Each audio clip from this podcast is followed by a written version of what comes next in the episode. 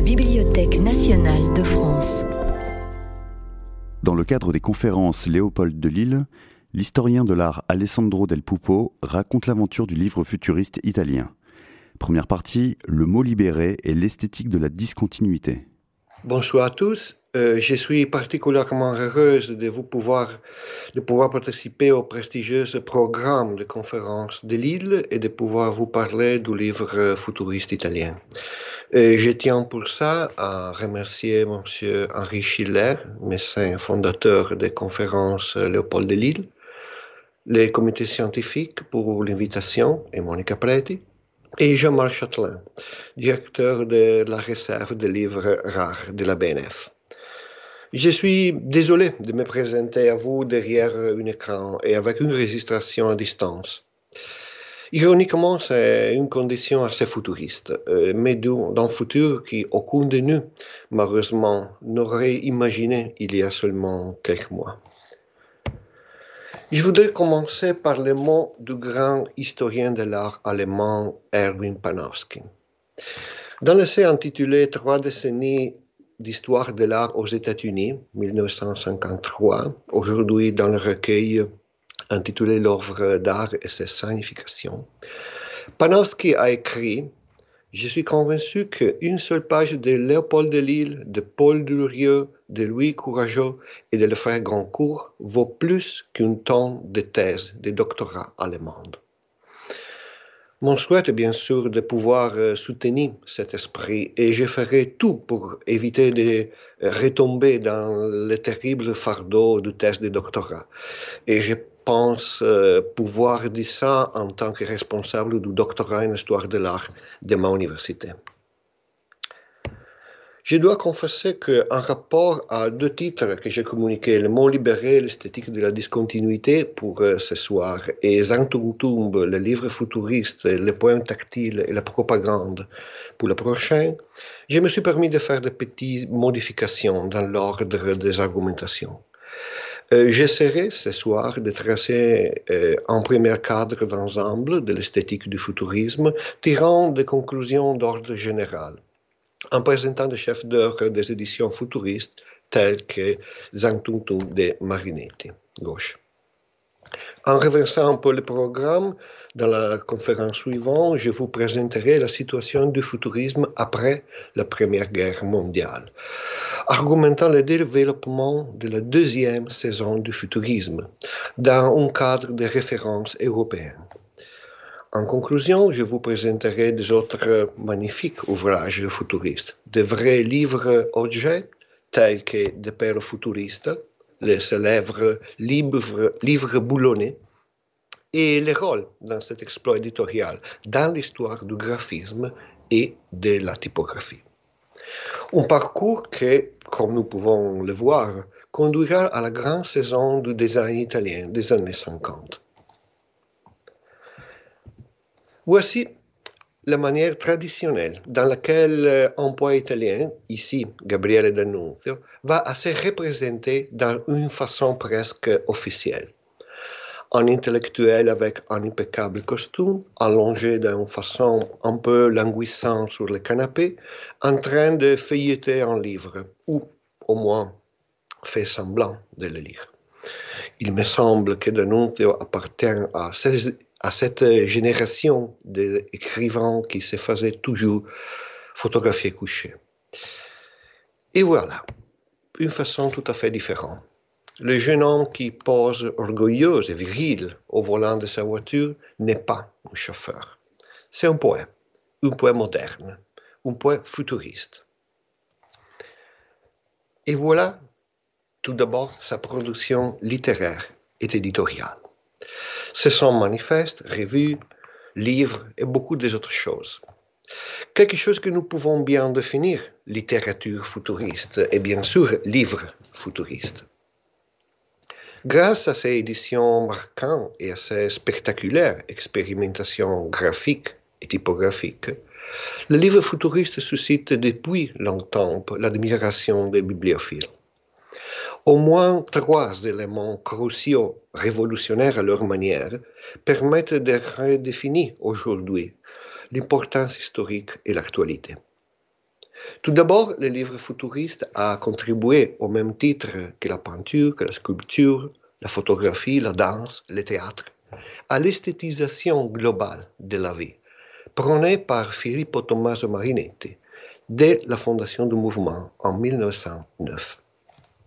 Par ailleurs, le livre représente un médium spécifique de diffusion des théories futuristes. Marinetti, éditeur à son compte, avait conçu l'entreprise typographique comme la recherche du difficile point d'équilibre entre raffinement et vulgarisation, volonté d'expérimentation et nécessité d'une diffusion maximale. Affiches, brochures, pamphlets, catalogues et livres furent le lieu où les thèses de l'avant-garde futuriste se concrétisaient. Dans les formes renouvelées de la page imprimée du style moderniste. Le rayonnement de ces modèles au sein des avant-gardes internationales aura des conséquences incalculables. Enfin, la postérité du livre futuriste constitue le point le plus important. À l'aube du modernisme européen, les thèses du manifeste de la littérature futuriste, l'emploi de ce qu'on appellera beaucoup fois le planche molibriste, établissent une convergence entre code verbaux et code visuel.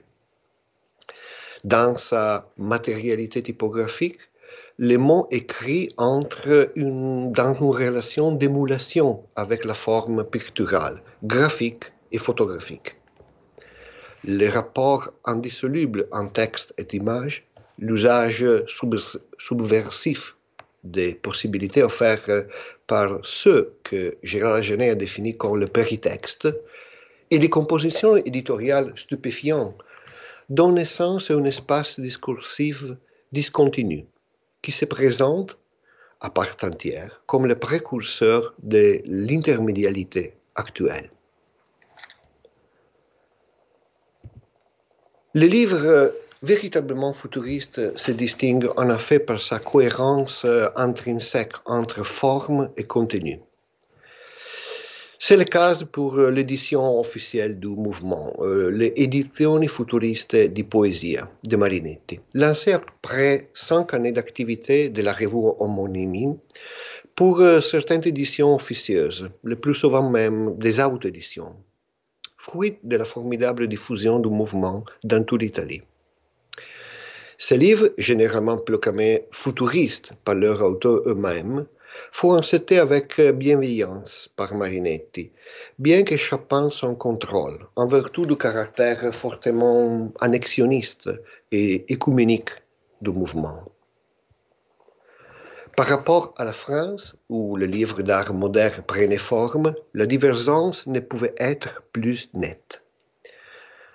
À la fin du XIXe siècle, les premières d'art apparurent quatre éditions notamment,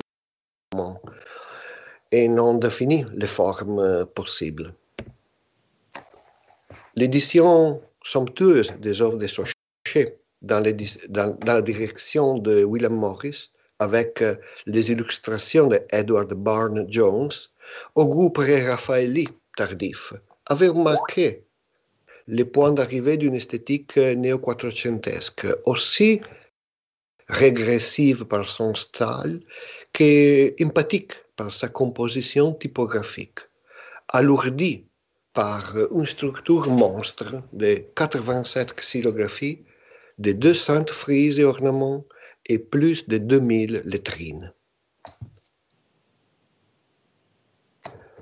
La Salomé d'Oscar Wilde, imprimée à Londres en 1844 et illustrée par Aubrey Birdley, démontrait en revanche les possibilités d'une esthétisation symboliste de l'érotisme, plus aérien, mais tout aussi morbide. Et en ce même Annus Mirabilis, deux livres qui marqueront, chacun à sa manière, deux étapes fondamentales du livre d'art sont publiés à Paris. L'ouvrage de Gustave Geoffroy, dédié à Yvette Gilbert, paru en 100 exemplaires seulement et enrichi des 16 lithographies d'Henri Toulouse-Lautrec représentant le monde du théâtre populaire. Ensuite, les Minutes des sables mémorial d'Alfred Jarry. Ce dernier, il a l'intuition sous une forme certes embryonnaire de possibilités expressives du délire typographique.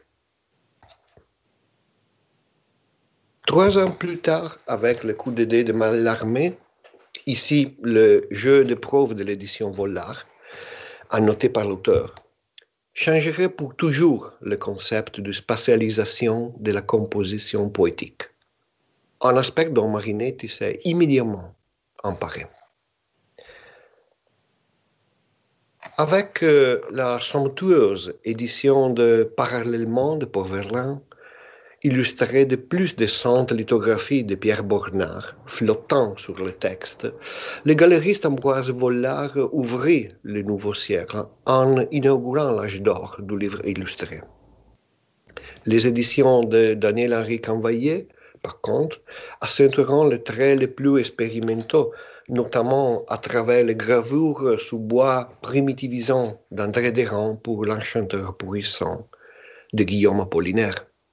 Ou encore, les eaux aux facettes cubistes déconcertantes de Picasso pour le saint de Max Jacob.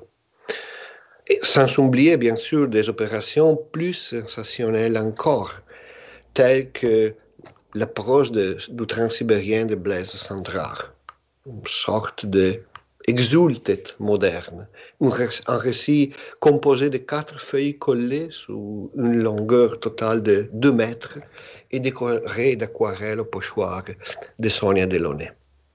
Une solution également picturale et superbement artisanale.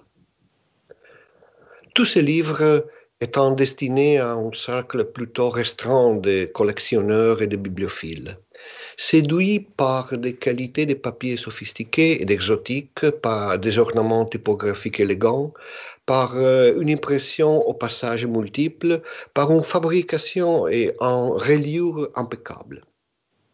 Il s'agissait bien de livres d'art et non pas de livres cubistes au fauve. Comparé à ces réalisations, les choix de Marinetti et de futuristes apparaissent à la fois orgueilleusement paupéristes et cautionnement rebelles.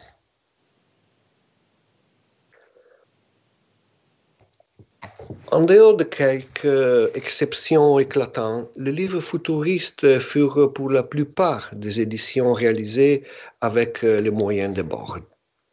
Le catalogue des expositions futuristes s'est limité à de petites brochures illustrées, quand c'était le cas, par des clichés maladroits et les affiches n'étant qu'un simple moyen de communication immédiat et éphémère, où la véhémence des propos comptait plus que leur qualité propre.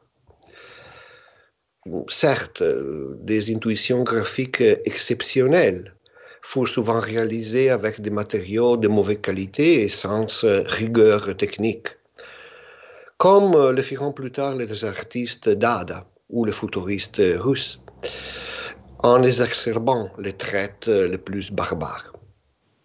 Pour le futuriste, le livre ne devinait pas être tant un objet de contemplation qu'un instrument servant à faire circulaire leurs idées le plus rapidement possible. C'étant littéralement des textes et des dessins à consommer, les liens que ce petit livre crée consolidaient la communauté de l'avant-garde naissant.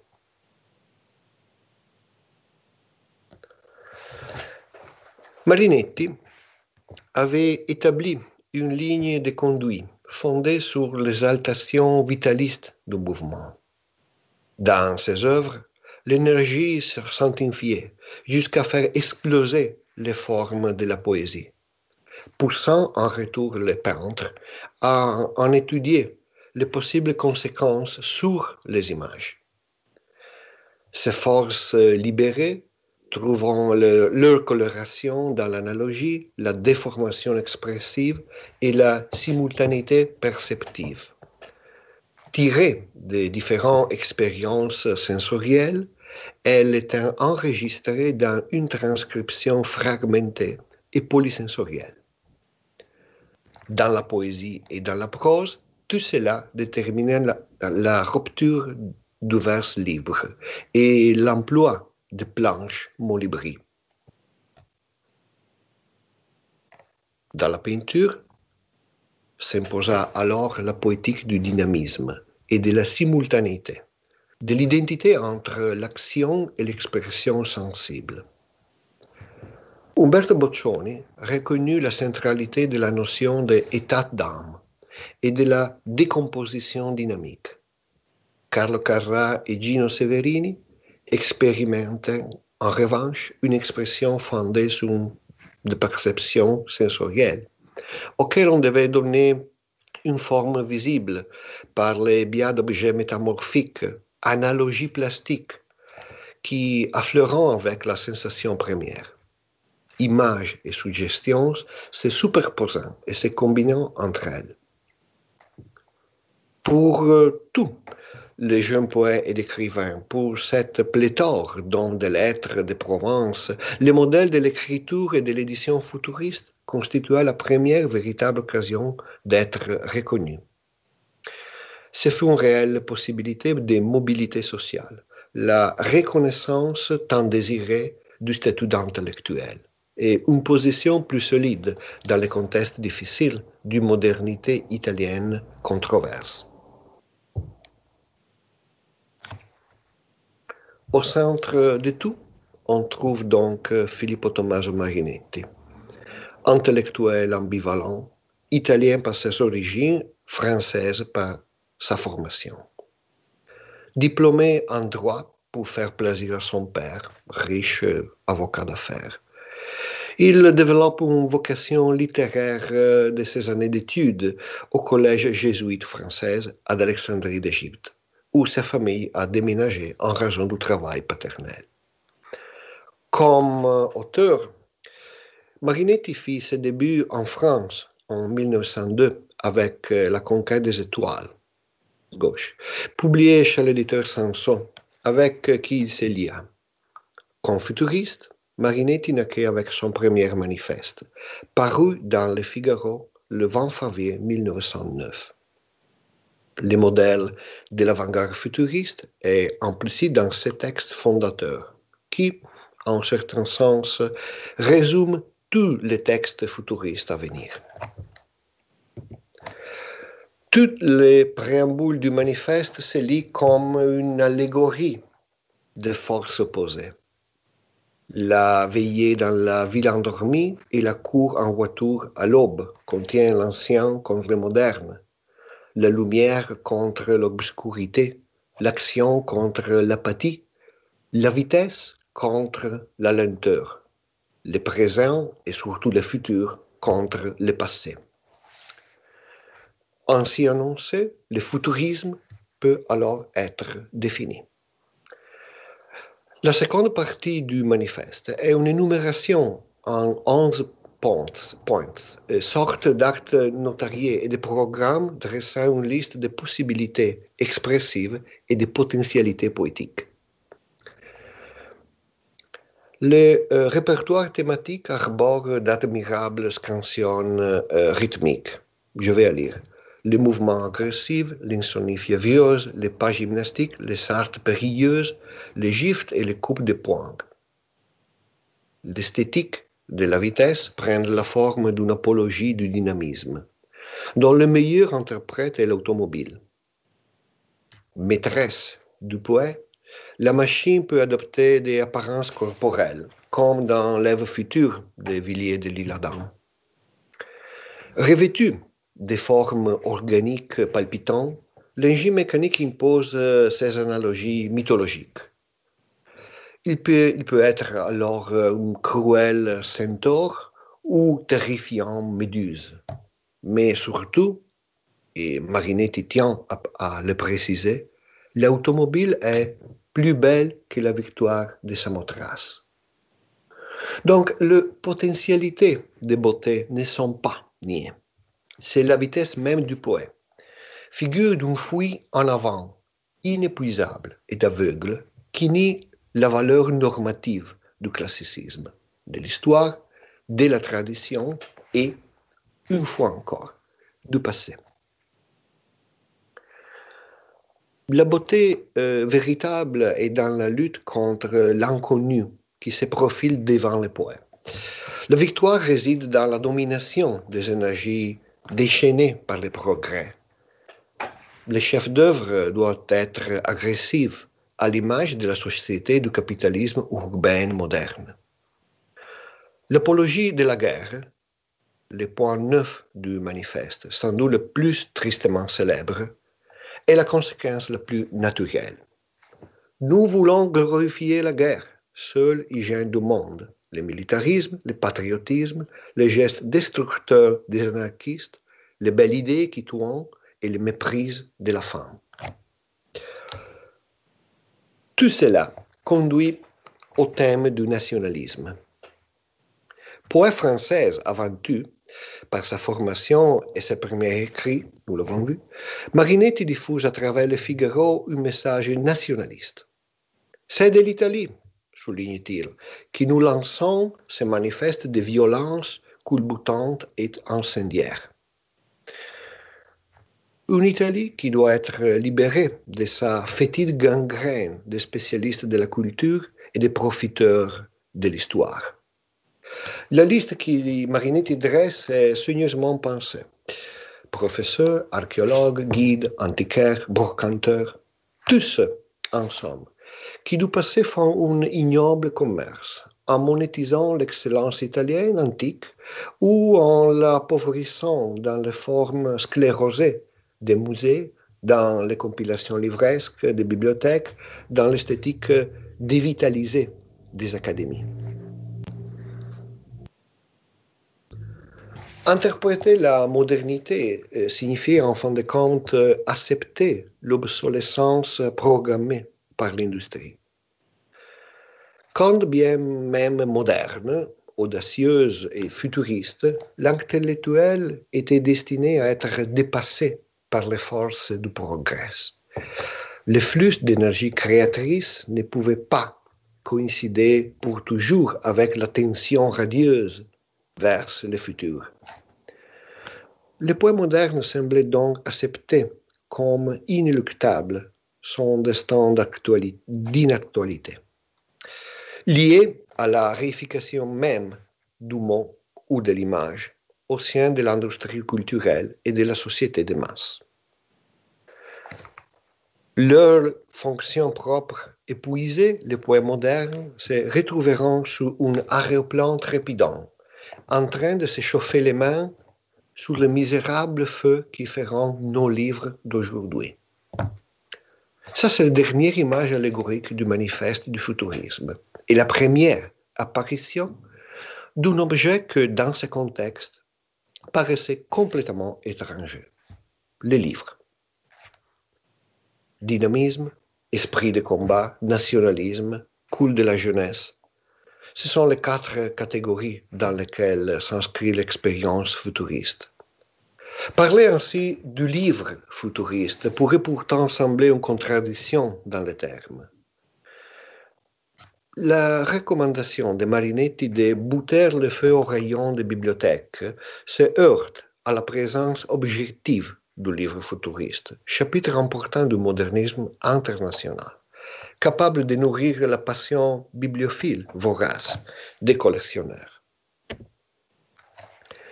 La créativité graphique et typographique sans limite et parfois le très grand maîtrise artisanale dans la facture éditoriale contredit avec euh, bonheur l'adaptation esthétique de la vitesse de l'industrie, comme la pratique d'une communication confiée à des supports pauvres et périssables, tels que les, les fiches ou les tracts. En témoignant le meilleur résultat de l'édition futuriste, comme le livre boulonnais de Fortunato De Pero ou les Litolate, le livre en fer blanc de Marinetti, véritable icône de la typographie moderniste du XXe siècle, exposé dans les vitrines des musées et conservé dans les archives et les bibliothèques.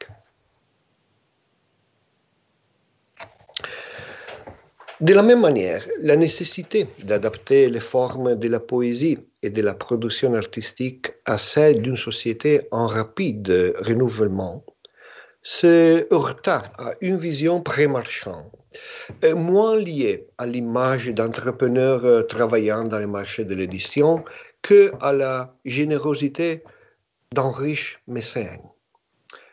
L'héritage considérable du père de Marinetti constitua des faits un financement à fond perdu. En effet, dans la plupart de ces cas, les éditions de Marinetti furent gratuitement envoyées à des écrivains, des journalistes, des industriels et des collectionneurs.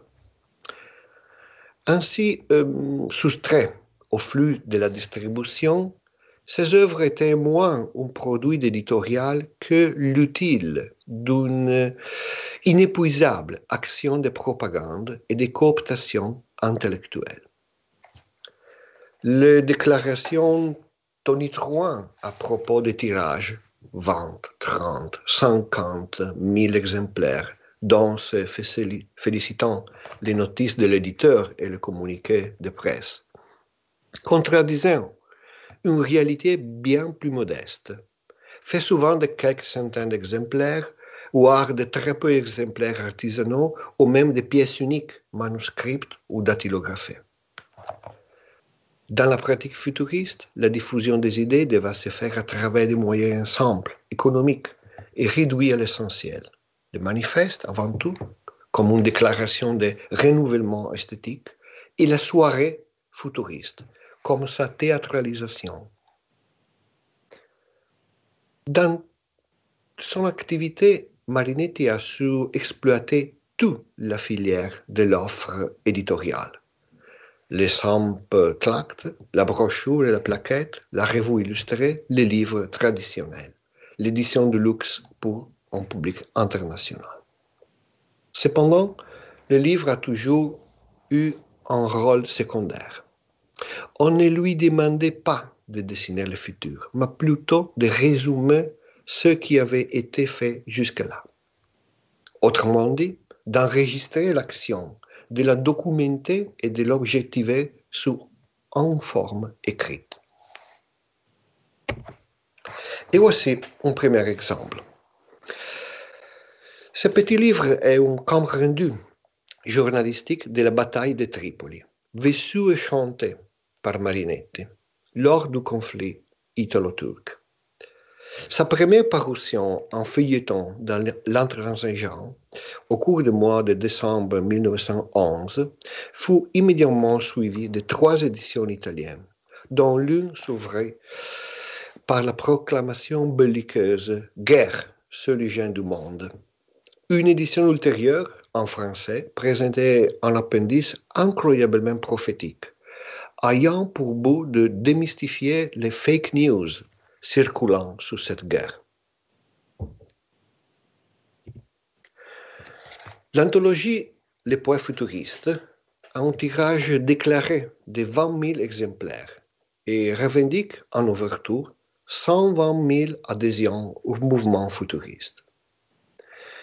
Ce recueil de plus de 400 pages offre quelques éléments intéressants sans doute plus sur le plan sociologique que sur le plan proprement littéraire.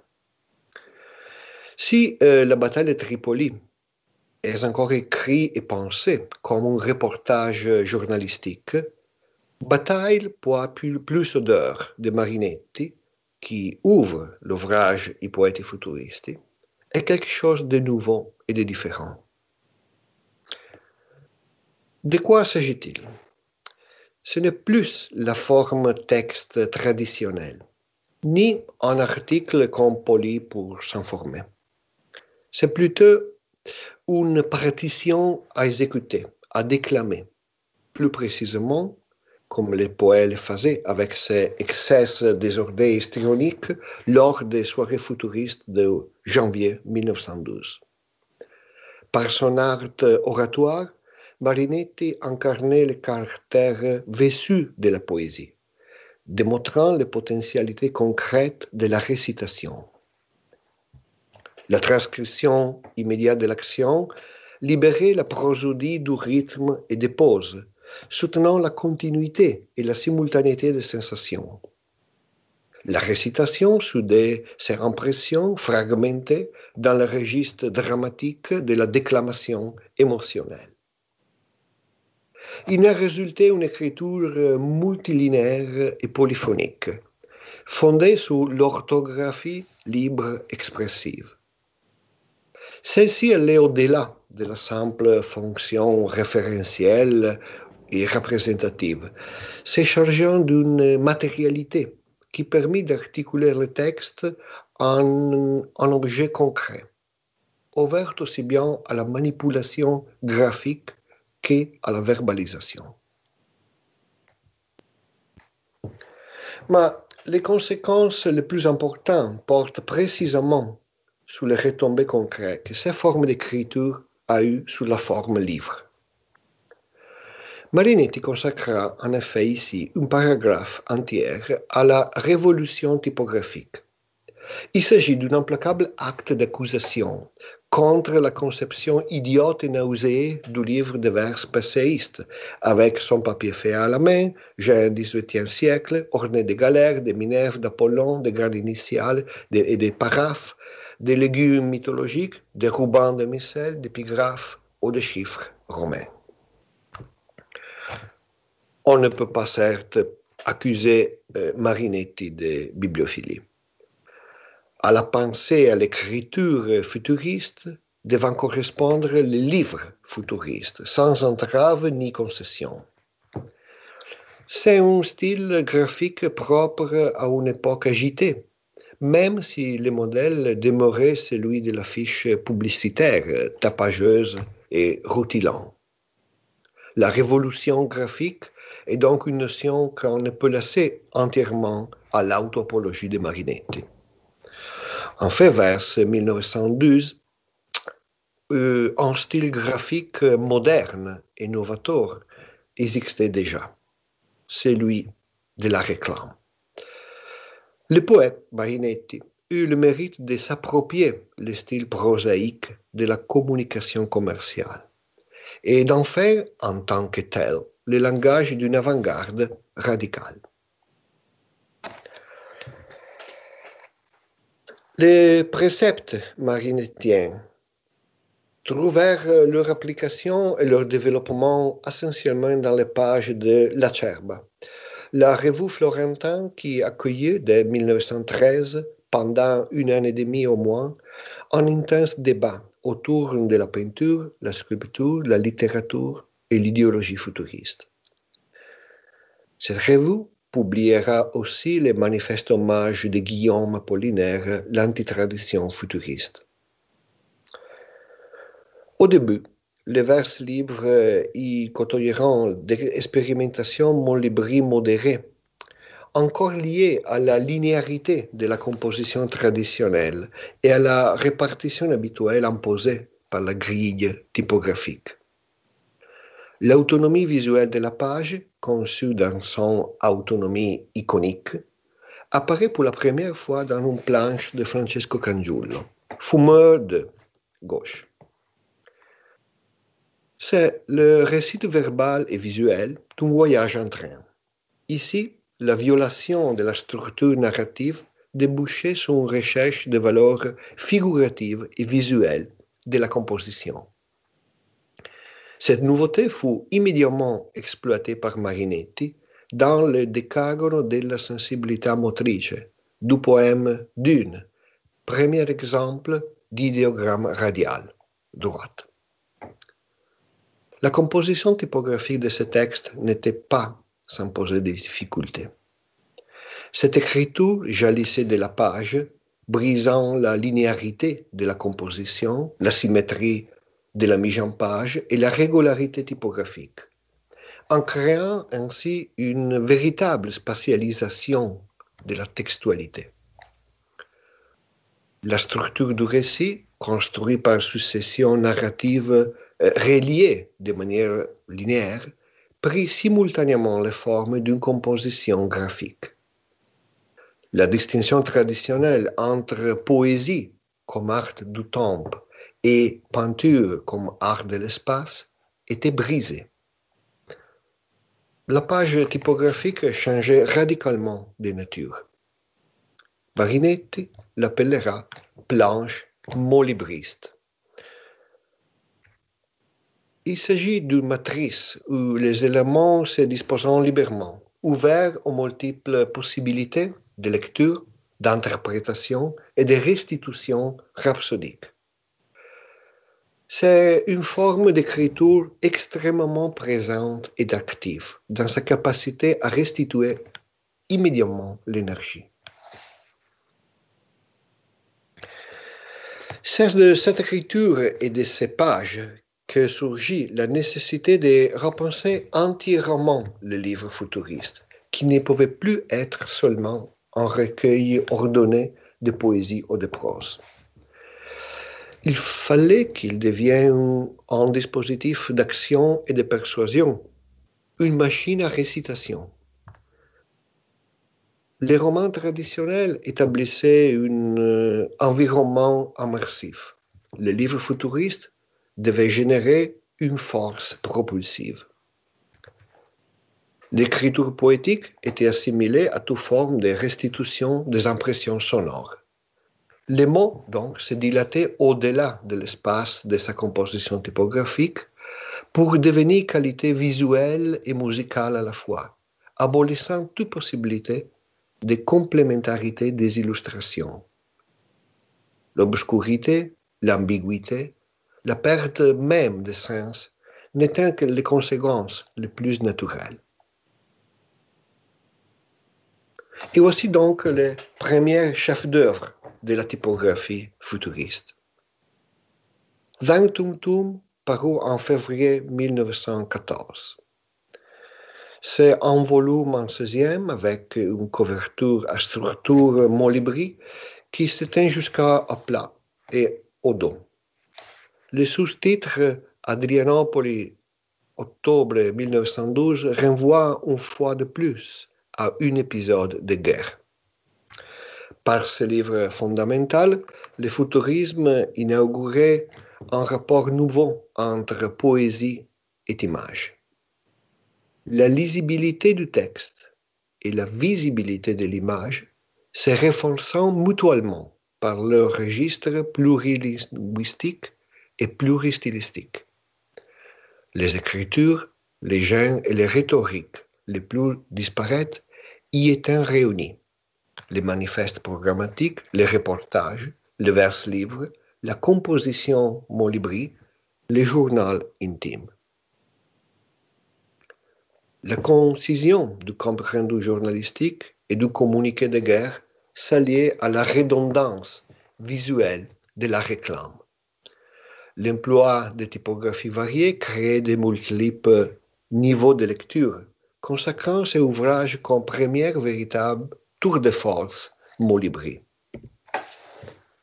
On y trouve au-dedans des compositions circulaires et radiales en calligramme, des alignements orthogonaux et obliques, des signes alphabétiques fluctuant sur la page blanche d'un élégant effet de dissipation on perçoit un peu partout l'impact dynamique du mot mis en page, avec des caractères d'imprimerie placés par ordre de grandeur croissant. Nombreuses sont les pages déjà publiées ou inédites, comme Bataille plus pèse plus odeur, qui s'offrent pour ceux qu'ils sont, des comptes rendus sténographiques et des partitions pour la déclamation. Marinetti était si attaché à cette théâtralisation de la parole poétique qu'il avait voulu consacrer les deux premières pages du livre à la liste des nombreuses vies italiennes et européennes emportées par sa force oratoire vertigineuse. Le chapitre mobilisation comporte l'époustouflant carte synchronique de son, bruit, couleur, image, odeur, à droite, tracée par un aviateur imaginaire qui vole au-dessous des deux camps. L'ascension de cette carte pliée ainsi brisait littéralement la fluidité des pages. C'était un objet qui participait du principe Molibri et lui était en même temps étranger, puisqu'il dépliait devant le lecteur une spatialité inattendue. Quelque chose comme une carte d'état-major qui sert au commandement militaire à contrôler les mouvements des troupes, à marquer les positions ou bien à enregistrer, comme dans ce cas, les tourbillons de sensations. Le texte se fait carte. La carte devient territoire. Le regard du lecteur était obligé de s'élever de la page, gagnant une prodigieuse perspective zénitale, accédant un point de vue global de la dimension immersive propre à la littérature individuelle, on entrait d'un bond dans la réalité spectaculaire du conflit. Toutefois, la partie la plus importante de ce livre demeure sa couverture. C'est là qui apparaît immédiatement après le sous-titre la définition mot en liberté, composée en, demi-cercle qui croise le thème sonore tombe, répété quatre fois dans une corpe typographique décroissant. Le typographe, s'appelait Cesare Cavanna, ne pouvait probablement pas le savoir. Et sans doute Marinetti non plus, mais ses premières intuitions graphiques, c'est-à-dire l'association d'une forme semi-circulaire statique avec le dynamisme d'un coin, aura un développement sensationnel.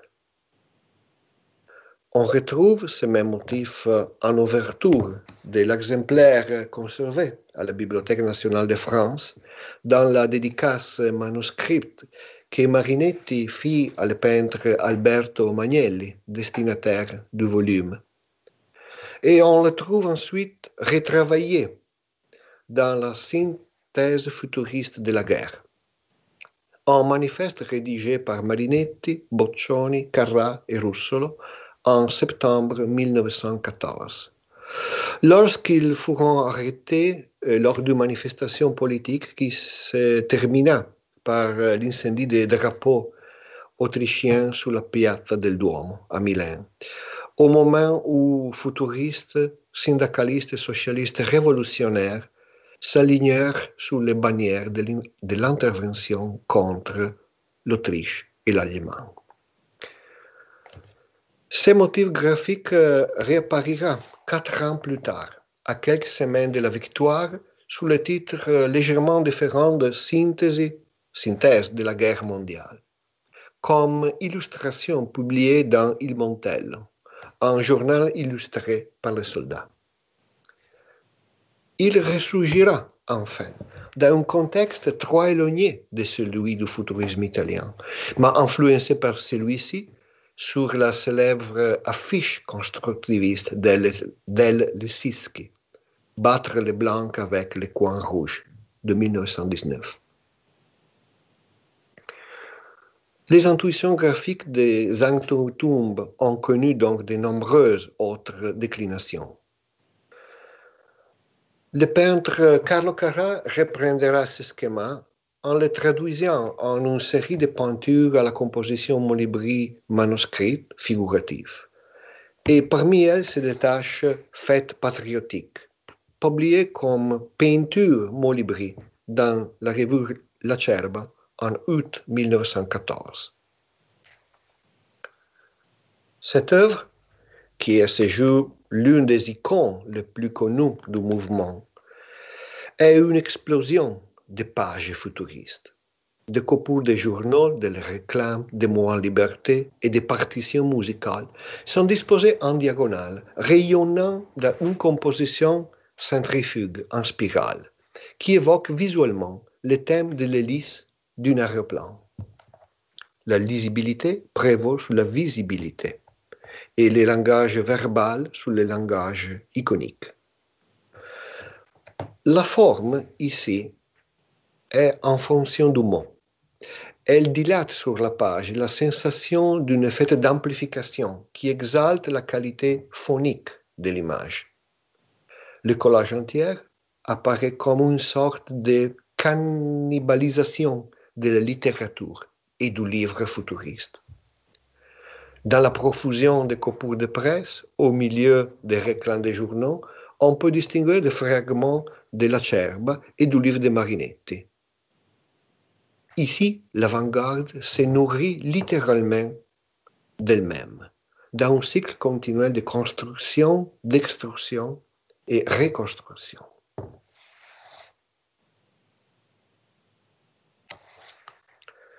En 1915, Marinetti publia Guerre peinture de Carlo Carrà. D'un format plus grand que Pittura Sculptura Futurista, le livre de Carrà consistait également en une sélection d'articles déjà publiés dans la Cerba. Dans l'ensemble, cette édition hétéroclite rappelait les chefs d'œuvre de Marinetti. Malgré un nombre de pages assez réduit, un peu plus 100, cet ouvrage présentait la reproduction photographique sur papier glacé de deux dessins guerrières, inspirés des chroniques des champs de bataille de la Marne. On y retrouvait en outre un choix de divagations médiumniques, des compositions typographiques molibristes, dont une partie reprenait le schéma radio et centrifuge des expériments de Marinetti Apollinaire. Le livre s'est terminé par le manifeste synthèse futuriste de la guerre, l'avons déjà vu, sous forme de planches repliées. Désormais, le peintre futuriste était un agitateur politique à part entière. L'artiste pur s'était émancipé pour devenir un intellectuel militant, satisfait de sa visibilité et de son rôle social. Ainsi, l'avant-garde avait réconcilié la classe des intellectuels et des artistes avec la société, qui leur avait reconnu un mandat sous la forme d'une propagande interventionniste agressive. Heureusement, les éditions futuristes ne cesseront pas pendant les années de guerre. Et pour répondre au chef d'œuvre de Marinetti, il fallait un autre d'œuvre. Simultaneità chimismi lirici d'Ardengo Soffici fu d'abord publié en 1915 par les éditions de la revue La Voce. Une édition augmentée parut ensuite en 1919 chez l'éditeur florentin Vallecchi pour s'opposer stratégiquement à l'important recueil Les mots en liberté futuriste, qui marquera le grand retour de Marinetti dans l'après-guerre. Avec cet ouvrage, Soffici voulait donner trois signaux forts. C'était d'abord un défi lancé par le groupe florentin qui, écrasé par l'activisme de Marinetti déployé entre Milan et Rome, tenait à défendre ses propres conceptions de la modernité italienne, loin des excès rhétoriques et des dangers d'un culte de la jeunesse affectée. En composant son titre avec des caractères piochés au hasard dans les cases typographiques, il contournait ensuite le protocole marinettien de mots en liberté et ajoutait un terme aux connotations picturales. Simultanéité était en effet une notion présente aussi bien dans la théorie que dans la pratique picturale de Boccioni, de Carrà et de Soffici lui-même. En revanche, avec la locution chimisme lyrique, Soffici cherchait à se distinguer des théories littéraires molibri de Marinetti. Enfin, avec euh, ses 46 cm d'auteur, cet album offrait à la parole poétique et à l'image un espace inhabituel. La première section, Simultanéta, se présentait comme une plaquette de poésie traditionnelle, mais dix fois plus grande. Le contraste entre le corps typographique monumental et les tons intimistes élégiaques laissait même parfois la place à des dos épanchements, devenait irrésistible. La seconde section, chimismi lyrici, est celle où, par degrés successifs, des poèmes en prose aux compositions typographiques de plus en plus complexes, au mimétisme d'affiches publicitaires, la libération définitive de l'écriture était atteinte dans une planche opportunément intitulée Typographia droite. L'alternance des quatre fragments de composition poétique en vers livres et des six groupes de blocs typographie visuelle témoignent des potentialités du signe graphique futuriste. L'écriture poétique confirme la traditionnelle valeur symbolique et référentielle du signe verbal.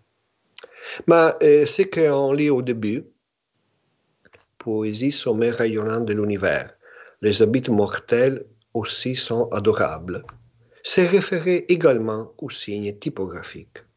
Les habits mortels de la poésie, c'est-à-dire les caractères mobiles, sont organisés en configuration élémentaire de rectangles et de triangles. Ils restituent ainsi la nature iconique du signe pictural. Ils se rendent adorables.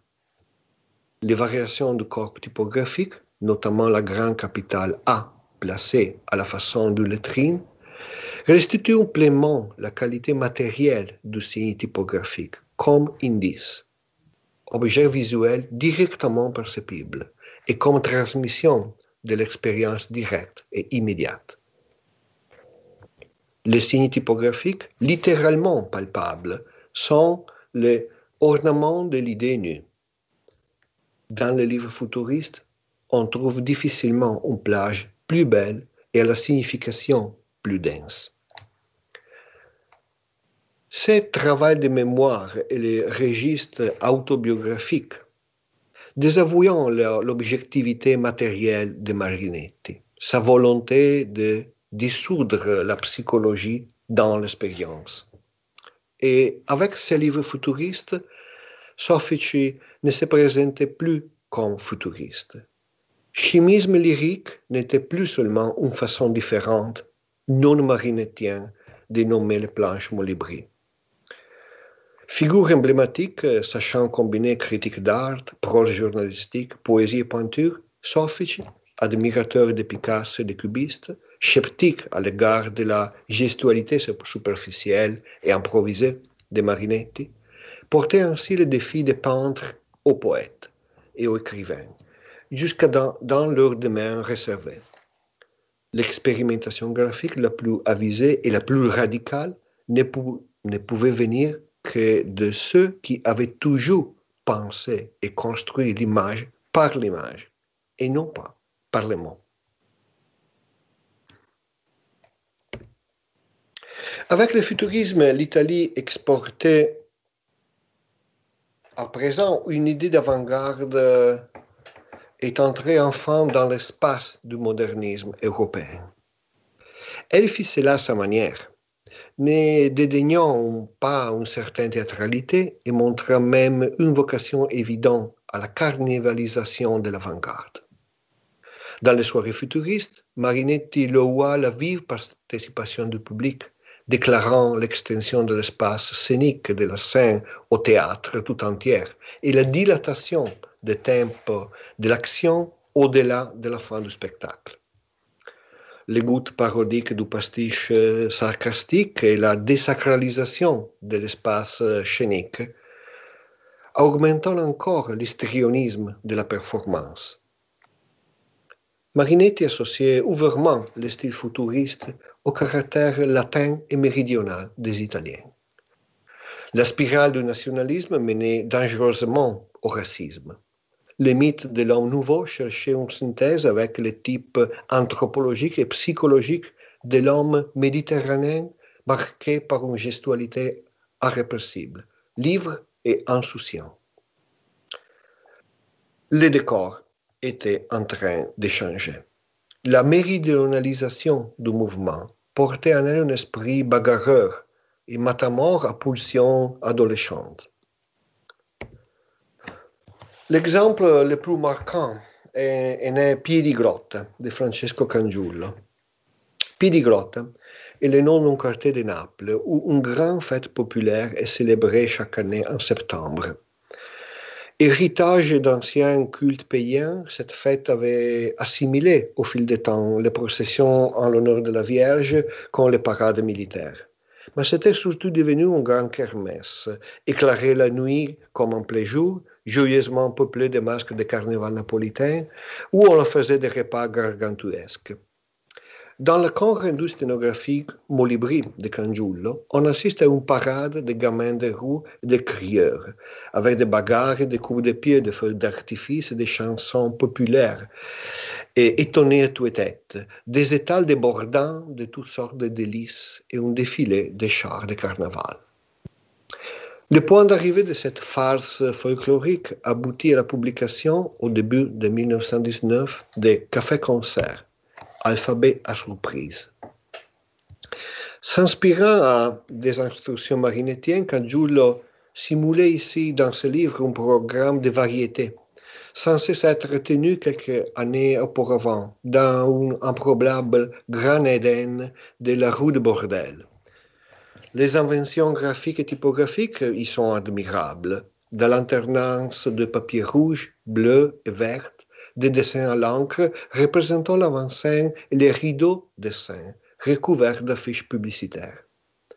Dans un système original de composition graphique à pictogrammes, se déploie une série de planches Montlébry montrant les différents numéros du spectacle, l'orchestre, les chanteurs, les danses des Apaches, la belle de nuit.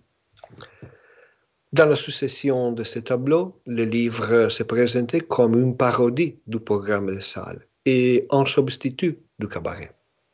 Mais c'est également, d'une certaine manière, un hommage à la guerre en cours. La soirée imaginée de Cangiulo s'était en effet tenue le 10 août 1916, à lendemain de la prise de Gorizia, ville que les troupes italiennes essayaient d'arracher depuis deux ans aux Austro-Hongroises, au prix de batailles sanglantes sur les flancs de fleuve Isonve. Sa conquête avait coûté la vie à des dizaines de milliers de soldats dans les deux camps. Aussi, les tons légers et désenvolés de Cangiulo apparaissaient-ils respectueux, irrespectueux, voire insolents. Par ailleurs, le cercle, le cercle florentin de l'Italie futuriste édita cette même année des autres œuvres semblables comme Mascarade futuriste d'Emilio Settimelli, gauche, au feu de Bengale d'Antonio Bruno, dont la biographie résume bien les déclinations provinciales du mouvement futuriste. Fille d'un maire sicilien, étudiant diplomate, Bruno réunit dans son petit livre des compositions de jeunesse et une série de fusions euh, littéraires et sentimentales. Cette production aura toute sa place dans une histoire du goût et du mort en tant qu'objet de reconstruction euh, sociologique. Et, si tout ce petit livre futuriste n'était pas complément de vous d'invention graphique, il demeurant toutefois peu convaincant et peu original à cet égard. La période de l'après-guerre fut aussi agitée que contradictoire les efforts pour maintenir en continuité avec euh, les meilleures expériences de la modernité, coexistant avec la prétention évidente à une restauration culturelle. Avec l'ouvrage Les mots en liberté futuriste, Marinetti avait essayé en 1919 de relancer le mouvement et de répondre aux premières tentatives d'écriture automatique de Breton et de Soupon. Les 60 premières pages des mots en liberté futuriste offriront le compte rendu le plus complet de la théorie de la littérature futuriste, avec la publication intégrale, pour la première fois conjointement en langue française, de tous les manifestes rédigés jusqu'à là. Suivez une section d'exemples de mots en liberté et un choix des autres planches à l'invention tout aussi débridée. Ici, sous quatre grands planches ouverts, des ajouts à la main étaient intégrés à la composition typographique. La première planche, bataille à neuf étages du Monte Altissimo, droite, est la représentation altimétrique du front de bataille de Dorso Casina. La conquête de ce col avait constitué un baptême de feu légendaire pour les batailles lombardes de volontaires cyclistes et automobilistes, de Marinetti et de Boccioni l'accomplissement même de la mythologie futuriste interventionniste. Le deuxième, après la Marne, j'offre visiter le front Neuto, apparaît comme la transcription par les biais du système euh, Molibri d'une inspection du général français après la Grande Bataille. Les M et les S gauche des caractères typographiques évoquant le profil des montagnes et des sentiers. Signes sont contaminés par des interventions manuelles à l'encre. Il ne s'agit pas d'une composition typographique, mais bien plutôt d'une reproduction photographique. Une fois de plus, le fait est celui de la combination entre la référentialité visuelle du signe graphique et des suggestions sonores des onomatopées. La soir, couchée dans son lit, elle réalisait la lettre de son artiller au front droite, semble en revanche incarner pleinement le fantasme érotique des dominations masculines. La planche de droite s'ouvre par une dédicace manuscrite du poète. J'ai reçu votre livre pendant que j'ai bombardé les Montecucco, adressé de toute évidence à la figure esquissée en bas à droite, tout absorbé dans sa lecture. Au-dessus de ce corps féminin, une construction graphique et molibri énorme, recouvrant toute la planche, restitue les effets de la conflagration. Les grandes silhouettes phalliques noires et blanches des canons et, et des rebousiers, surmontant le corps de la femme allongée sur le dos, rendant encore plus cru le système d'association sexuelle entre hommes et machines, entre canon et phallus, entre explosion et éjaculation on retrouve ce thème dans deux autres publications de Marinetti. L'Ursuria Velocità de 1921 avec la couverture d'Achille Funi, version italienne de la ville charnelle et surtout l'alcove d'acier, également de 1921, dont la couverture est une illustration impressionnante de Renzo Ventura.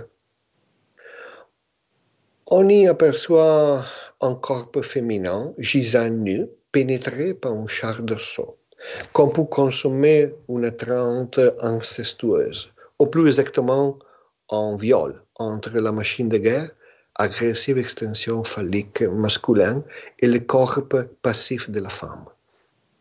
Ici, les fantasmes des dominations sont explicitement rendus par un système d'opposition organique, inorganique, masculin, féminin, actif, passif, mécanique, corporel.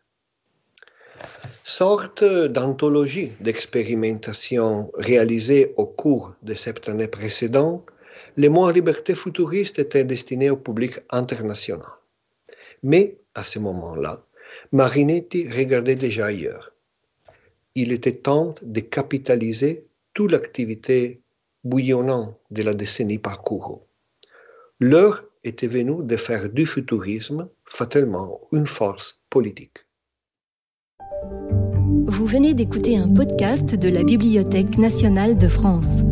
Retrouvez les conférences, rencontres et créations de la BNF sur toutes les plateformes de podcast ainsi que sur le site bnf.fr.